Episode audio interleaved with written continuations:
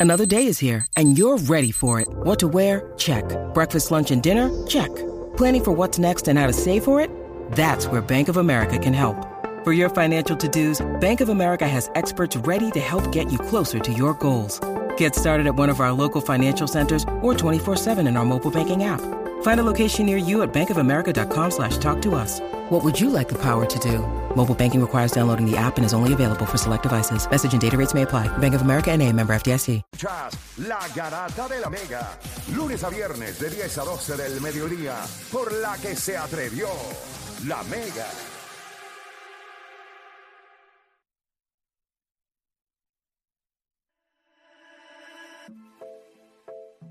Bueno, te sigue escuchando la Garata de la Mega 106.995.1 y ahora tenemos, ¿verdad? Vamos a seguir con la con hable lo que quiera. 787-620-6342, 787-620-6342. Usted nos llama y obviamente habla lo que quiera. 787-620-6342, 787-620-6342. Fíjate, estábamos hablando fuera del aire de algo que yo creo que, que- que podemos hablar acá también, no, no tengo ningún problema de la entrevista de Hansel Emanuel, que mucha gente, pues, miren, Hansel es un chamaco bien joven. Y si ustedes ven la entrevista, pues él tiene muchas cosas que contar y a veces pues la entrevista no tuvo la fluidez que uno quisiera, pero el papel o el rol que yo tenía era de escucharlo. Él me decía, te voy a corregir, y me contaba una historia que desde mi punto de vista era enriquecedora. ¿Por qué? Porque cuando él me dice que yo le digo, ah, ustedes jugaban 5 para 5, y él me dice, no, jugábamos 3 para 3. Pues sí, pero ¿qué aprendí de ahí? Que fue lo que ayer mis hijos estaban viendo, porque mis hijos la, estaban- la estaban viendo ayer, y yo le dije, él dijo, pero jugábamos descalzo, sin tenis. Era difícil, ¿sabes? Eso es algo que a veces nosotros no tenemos en perspectiva. Este chamaco, hace 7, 8 años atrás, estaba jugando descalzo. Descalzo. Y este chamaco está jugando División 1. Es para que ustedes tengan en perspectiva que a veces la entrevista quizás no tenga la fluidez que uno quisiera por la manera en la que se dio. Pero la información es valiosa. Cuando él dice, mira esto, para que tú veas dónde el chamaco tiene la cabeza, por eso le encuentro tanto valor. Él dice, oye, te voy a contar esto. eh, no me siento, tú sabes, es complicado. Pero a ese amigo de mi papá yo le robé una bola. Sí, y yo, yo le- y yo que dije, dije. ah, pero está bien. Y él, no, no está bien, No está bien, pues yo me la robé. porque yo me la robé. ¿Vieron? Hay una parte cuando él habla y él dice, "U- no, no podemos tener ídolos. En el mundo usted no puede tener ídolos. Esa parte está. Porque cuando usted quiere tener ídolos, usted quiere ser como esa persona y usted no puede ser como alguien. Usted tiene que poner su propio camino. La parte que él dice de las limitaciones o a donde la gente va a llegar. Y él dice, a mí la gente me dice que voy a llegar a la, que la luna es el límite. Yo no tengo límite. Además, en la luna ya, Ya llegó alguien. llegaron. Yo voy después de ahí. Ya la luna llegaron. Esa mentalidad que es de un cerebro todavía que está crudo porque tiene 19 años. Eso es un- Yo les voy a decir algo. Yo no Wow. creo que ustedes entienden lo que es una conversación con un chamaco de 19 años. 19 años todavía es teenager. O sea, Ajá. todavía Que- es un teenager con ese tipo de que mentalidad. yo hice Back to the Road y yo entrevisté chamacos de 17, 18 años de colegios en este país. Wow. Y yo decía, bueno, tiene que ser bueno en baloncesto. Que no hay más nada, papá. No hay más nada. Y este chamaco tiene una convicción real en Dios. Tiene bien puesto cuál es su meta. Y le da consejo a los chamacos porque él dice, mira lo difícil que yo lo he pasado. Yo tengo 19 años y mira dónde yo he llegado. Él dice que a veces la gente que te aconseja no los debes escuchar, incluyendo a tus padres. Yo no se los he dicho aquí, yo tengo 42 años. Si, mi si yo hubiese escuchado a mi mamá y mi papá, nunca hubiese entrado en la música. Ya está. Y si yo no hubiese entrado en la música, yo nunca hubiese estado aquí. Yo estoy 100% convencido de eso, porque una cosa me fue llevando a la otra. Yo empecé en la música, que a veces yo sabía ni qué diablos yo estaba haciendo ahí. Después aprendí, conocí a Molusco, a Jorge. Esa amistad nos llevó a compartir. Ese compartir lo llevó a ver quién yo era. Y yo no era el tipo que hablaba de música. Yo era un tipo que en los sitios yo le pagaba palos a la gente para que se callara la boca. Mira, cállate la... ¿Qué tú estás bebiendo? Vete, búscate un palo, yo te lo voy a pagar. Pero cállate, salte de aquí, vete. Yo sacaba a la gente de los círculos, vete, vete. Cierra, cierra el círculo. Eso nosotros hacíamos. Y él me veía. Entonces él decía, si este tipo hace esto en radio, la vamos a partir. Eso fue exactamente lo que hicimos. ¿Verdad que no que puedo sacar gente, pero. Sí, ya sacado. Bueno, saca. Lo que pasa es que no me ha sacado porque yo no bebo.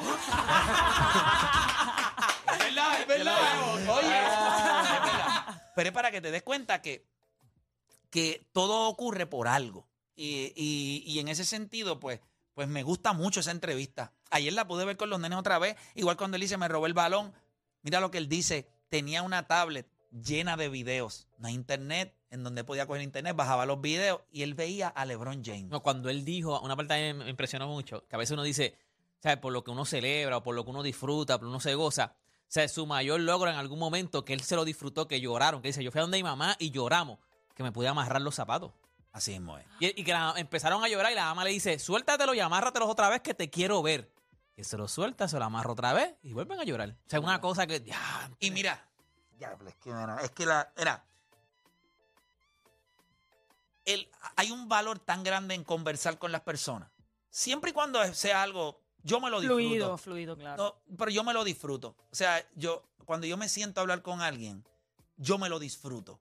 Yo le he dicho a todo el mundo y lo digo sin que me quede nada por dentro, yo lo hago para mí. La ventaja es que a ustedes les gusta. Ok, pero yo lo hago para mí. Yo me siento con gente que a mí me gusta hablar. Y él dijo algo que me voló la cabeza y yo creo que lo voy a recordar. Él dice, yo pienso que el obstáculo más grande que él ha tenido en su, en su vida es el hecho de que lo acepten. Normal, le doy un ejemplo, cuando tú tienes hijos y tú vas a un cumpleaños, tú vas con tus hijos y tú los sueltas en ese cumpleaños, pero tú no los sueltas de la vista. Porque tú lo que quieres es ver si los demás nenes los acogen en el cumpleaños. Una vez un nene le echa el brazo, o lo empuja, o pegan a jugar, tú dices, te "Ah, vas". ya está. Ya mi nene es aceptado. So, yo le pregunto a él si lo más difícil que él ha vivido en su, vi- en su vida es el hecho de que lo acepten. Y él me dice que no. Y yo. Y él me dice que es su mente que lo traiciona. Que a veces su mente lo levantaba y le decía, vamos para el piso. O sea, hoy no puede. O sea, el luchar con su mente ha sido su mayor obstáculo. Eso está a otro nivel porque tú pensarías, pues, hermano, es que los otros lo acepten. Y dice, no, eso a mí no me molestó. O sea, que me acepten o no, no, no. Es yo pelear conmigo. Él dice, porque mira, la conciencia, a veces tú te levantas y ni siquiera sabes dónde estás. A veces la conciencia te dice y te tira al piso. Te dice que te quites, que te derrotes. O sea, 19 años. Ustedes me perdonan. Él no tendrá una fluidez muy grande en cuestión del palabreo. Pero lo que ese chamaco tiene en la cabeza, ojalá lo tuviera el 60 o el 70% de los chamacos en Puerto Rico. Y tiene 19 años. Oye, en un Que mundo, todo lo que le falta. Y sabe que su techo está allá arriba y está, mira, con los pies en la Con los tierra. pies en la tierra. en un mundo donde nos quejamos, este, muchas ocasiones porque hay mucho contenido que no necesariamente es el más adecuado en las redes sociales, que vemos muchas influencias de personas que a veces no sé si se merecen un micrófono. Esa entrevista es obligatoria darle un share por lo menos. Mano, de verdad, se lo digo de corazón y no, obviamente, a mí me encanta que la gente se suscriba al canal. Nosotros tratamos, pero ese tipo de entrevista que hicimos, movi- movimos cielo y tierra, hicimos todo, yo sabía que iba a tener un valor, pero no este. O sea, realmente, si usted tiene hijos, de verdad, ayer yo la vi con mis nenes y Denzel estaba en la mesa y yo le dije, escúchalo ahora. Porque el cuando el chamaco dice, yo le pregunto lo de si lo más difícil era la aceptación, él me dice no. Y le digo, dénsela a todo el mundo aquí arriba. O sea, la mente. Yo digo, cuando papá se levanta a correr por la mañana, desde el momento en que yo doy el primer paso, me dice, ¿pero para qué diablo tú estás corriendo? ¿Qué es esto? O sea, tú no eres un hámster, estar ahí corriendo ahí, eh, dando vueltas en un mismo sitio. O sea, tú tienes que luchar. Yo digo, ¿qué tú te crees? ¿Que, que tú eres el único? ¿O que yo soy el único? No, todo el mundo tiene que luchar. Tu mente te va a llevar a donde tú la quieres llevar a un lugar y ella te está llevando a otro. Y él dice, a veces tú tienes un diablito aquí y un, Ah, y un Dios acá sí. que te hablan. O sea, pero mira cómo él te lo explica. So, yo le encuentro mucho valor a esa conversación que parece muy sencilla, pero tiene tanta sustancia. Que los mismos chamaquitos van a entender la entrevista porque van a entender de lo que él está hablando y de la manera en que está hablando también. Que se roba un balón y yo le digo, ah, pues eso está bien. Pues imagínate, tenías que buscar una bola. No, eso está mal. yo, yo Porque lo- me la robé. Me encanta. Y va, gracias a Dios, ¿verdad? El apoyo ha sido increíble eh, también en la República Dominicana, aquí en Puerto Rico, en los Estados Unidos. Es una entrevista que ya para 110 mil views eh, y yo considero que va a seguir. Brutal. Porque hay algo, y fíjate, alguien me escribió, porque de verdad que a veces alguien me escribió el día que salió la entrevista y me dijo, ah, esa entrevista se escocotó. Alguien que yo conozco. O sea, que es pana. Me ah, coño, qué pena, esa entrevista se escocotó, lo que tiene son como treinta y pico de mil views, como que no. Y, y yo le dije, pues hermano, vamos a ver.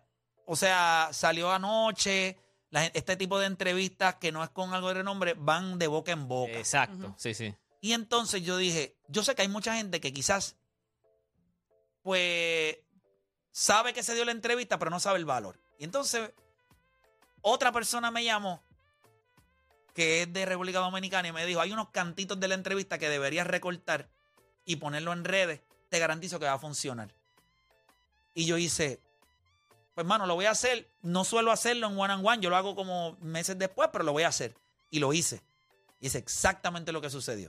Es otra cosa, uno tiene que escuchar también, o sea, uno no se la sabe toda. Así, y él llama aquí, es, es Génesis. Él me Ah, llamó. ok, ok. él me llamó y me dijo, yo creo que cuando la gente escuche eso, y ese clip de lo, cuando él habla de lo de Lebron, y el clip cuando él dice lo de que los dominicanos somos mejor en el... O sea, que, que realmente, si tú ves la entrevista, él me pasma, porque yo no, yo no pensé que íbamos a hablar de eso. Sí, tú le- Tam- se notó cuando tú dijiste como que, ok, yo no, no voy a abundar, como que dice, no vamos a hacer un tema de esto. Ok, te la doy y vamos a... Sí, se nos va a ir la entrevista, se nos va a ir la entrevista. Pero nada, y- y- nada, eh, estoy contento, estoy contento. Tiene muchas cosas que en verdad usted, o sea, son muchas cosas. Hay muchos momentos que tú dices, wow. Sí, O sea, y son de él, porque yo no ¿Qué hago pasó nada. aquí? Esto- óyeme, él dice, cuando él dice, eh, este, es que me lo tiró un pana mío ahora, él dice lo de que, que él jugó porque la mamá, o sea, confía en mi hijo, ponlo a jugar, que él no va a Y ahí fue fallar. que él lloró. Papi. Si mi hijo está aquí es por algo. Hay una parte, ya terminando la entrevista, que. Ya yo tengo un le, taco y no he visto la entrevista. yo le digo a él, oye, pero- 19 años. yo le digo, ven acá, una pregunta. Eh, Tú sabes que te estaban evaluando cinco estrellas, cuatro estrellas, tres estrellas. Ah, yo ignoré eso. Yo no le hice caso a eso. Y yo le digo, pero, ¿y- pero ¿y cómo no le hiciste caso a eso? ¿Cómo, o sea, ¿cómo lo vas a ignorar? Y él, eso se me hace fácil ignorar. O tú no te has dado cuenta de todas las cosas que en esta vida yo he tenido que ignorar. Wow. Si yo he ignorado eso, ¿cómo no voy a ignorar esto? Chacho, mano. Por eso es que yo te estoy diciendo que sí, tiene su, tiene su momento que quizá uno dice, pues, pudo haber fluido mejor acá ya. Pero la entrevista dura una hora y cuarto. Y yo te, estoy yo te he mencionado por lo menos cinco momentos o seis que están a otro nivel, que duran dos, tres, cuatro minutos. Cada uno de esos momentos. La entrevista tiene un valor para mí, para mí. Si usted tiene hijos, mira, vamos a ver esta entrevista. Si usted cree que su hijo no va, no sabe quién es el nene, ponga Hansel Emanuel en YouTube, póngale unos videos para que usted vea cómo ha cogido eh, a la nación completa y ha clavado a medio mundo y después póngale la entrevista. Pues, pues, quizás le va a llamar la atención cuando ve un chamaco de un brazo haciendo puentes aéreos, Claro. metiendo triple, y después póngale la entrevista para que la gente entienda que ese chamaco hace para la Que no es pandemia. cualquiera, no es cualquiera. Para Pero- la pandemia, ese chamaco estaba tratando de mejorar su juego y está en División 1. Pero hay entrevistas y hay entrevistas. Y esa es una de esas entrevistas que de aquí a 5, 10 años, el contenido va a seguir siendo útil y va a seguir, y va a seguir compartiéndose. Y no va a morir en una o dos semanas esa entrevista. Esa entrevista se va a quedar este, forever and ever como un, una, un ejemplo de, de, de, superación. Y eso es lo que yo trato de hacer siempre que hacemos one on one. Yo trato de hacer entrevistas que, ¿sabes? No de algo del momento, no algo. O sea, contar la historia de eso. Que, que yo creo que en el deporte, pues, a veces carecemos de, de ese tipo Yo de soy contenido. una de las personas que cuando ve las entrevistas, a mí me gusta saber el background de esa persona, cómo llegó, la adversidad que, que tuvo que, que manejar las situaciones también. Como que no me importa tanto el resultado, el resultado lo ve todo el mundo. Es el backstory de esa persona, el cómo llegó allá arriba. Definitivo. Mira, vamos por acá con la gente en línea. Vamos con Gaby de Caguas en la 4. Gaby, Garata, me hable lo que quiera. Dímelo, Play. Zumba, hermano. Mira, eh, Hansel Emanuel, tú lo ves en la entrevista y lo primero que tú puedes destacar es su humildad. El chamaco en ningún momento dijo nada de lo que se ha ganado y ha sido reconocido. Y yo cuando llegué aquí a Florida y lo, yo tuve la oportunidad de verlo, yo estaba entrando a la cancha y ese muchacho donkeó en el baseline y la, en la cancha estaba rodeada de gente. Y primero que nada, ¿sabes? si tú tienes un hijo, como tú dices, yo es bueno que la vean, Eh, siempre hay obstáculos en la vida. Yo siempre que trato de hablar con un chamaquito, pues hay que abrirle los ojos y que aprendan a ser humildes y luchar por lo de ellos. Y otra cosa que quería también destacar es eh, la entrevista de Dani con, con ayer, la de... Conmigo, con Deporte Con PR. deporte, con deporte. de, de verdad que Odani eh, no te quites, la gente te la va a dar, no te la va a dar, pero tú tienes que apostar a ti siempre y después que tú, después que tú te la des, eh, va a tener valor. Gracias, Este, hermano. Yo me acuerdo, yo, yo jugué una vez, yo no sé si Play se acuerda, pero antes de empezar la garata, yo escuché la garata porque ustedes sepan hace 25 años. Porque yo escuchaba Play en la, ahí eh, llegando a la escuela por la mañana, pero yo llevo 25 o 30 años escuchando la garata. eh, Siempre fue igual. golf. Mira, Gaby, Yo- Gaby, no. pregunta que si siempre fue igual.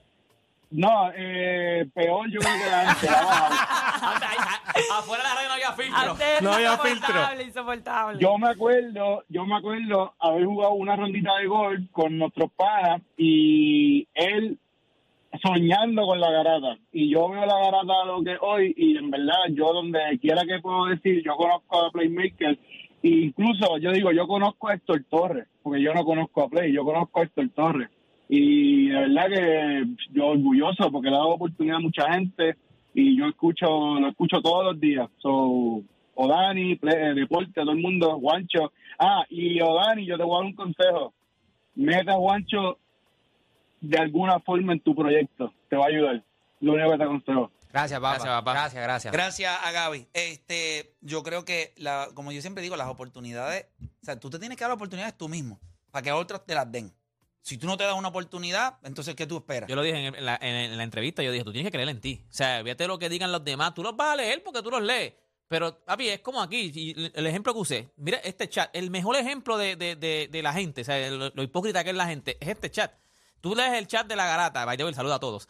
Ninguno sabe para qué este habla. Este, este no sabe, ni Juancha, Juancho no sabe, Odani no sabe, Play no sabe. Están ahí todos los días. Pero, pero por- si es por ellos, este programa no existiría, pero siempre tenemos sobre mil personas, sobre dos mil personas, tres mil. O sea, si es por ellos, tú los lees, yo los leo. Pero yo, o sea, yo, tú tienes que ir a ti. Definitivo. oye, una cosa que siempre que me impresionó de Hansel Emanuel y siempre me impresionan de esas de historias de superación es el hambre del deseo de echar hacia adelante. Es absurdo. Si tú tienes esa hambre, esas ganas de, de, por ejemplo, Play, que, que él habla de, de cómo él visualizaba este programa mucho antes de que se le diera. Si todos los que están en esta mesa no tuviesen ese hambre de poder transmitir, el, eh, difundir este, su razonamiento del deporte, pues no estuviésemos aquí de 10 a 12 en el que realmente, guste o no les guste, es el mejor programa de deportes en todo Puerto Rico y el único que ha tenido el éxito en FM. Definitivo, definitivo. Y no, yo me gusta, hasta el principio decía, pues somos el mejor programa de- y yo considero que fuera de vacilón, y esto lo digo en serio, yo sé que hay programas que tienen más tiempo que nosotros en cuestión de horas, pero en cuestión de valor por contenido y por lo que nosotros conectamos con la gente, yo te diría que esto es uno de los mejores dos o tres programas en toda la radio del país. Yo no tengo ningún problema en decirlo. Eh, yo creo que muy pocos pueden hacer lo que nosotros hacemos por tanto tiempo, eh, con cambios de personal, con cambios de horarios y mantenerse. Ah, porque tú sembrado en un horario toda la vida, por uso y costumbre te van a ver, pero nosotros hemos movido gente de horario. Más temprano, empezamos por la noche añadiendo, Sin ¿sabes? que- by the way, sin creer. Cuando dijeron, vamos, cuando se vayan de día se mueren. O sea, de día yo- se mueren. Yo recibí más de Gente dos, de aquí dos mil mismo. comentarios en Facebook diciendo, la vas a mover y se van a escocotar. El mismo dueño de este programa me dijo a mí, esto es tuyo, si se cocota es problema tuyo. Y yo le dije, no, no te preocupes, nos va a ir 20 veces mejor, confía. Pero, pero estoy seguro Cuando que la- tú eres el tipo de persona que cuando te dicen eso, lo que te Es echan es gasolina exacto, al fuego. exacto, ah, sí, exacto. De verdad. Yo ok, yo, voy a mí. Yo lo único que le dije fue, yo lo único que le dije, lo vamos a hacer, va a salir bien y no te va a gustar la negociación. Oye, cuando ti- Y, efectivamente, no le gustó. Y mira, lo primero que me dio cuando fuimos a negociar, mira, Perdimos.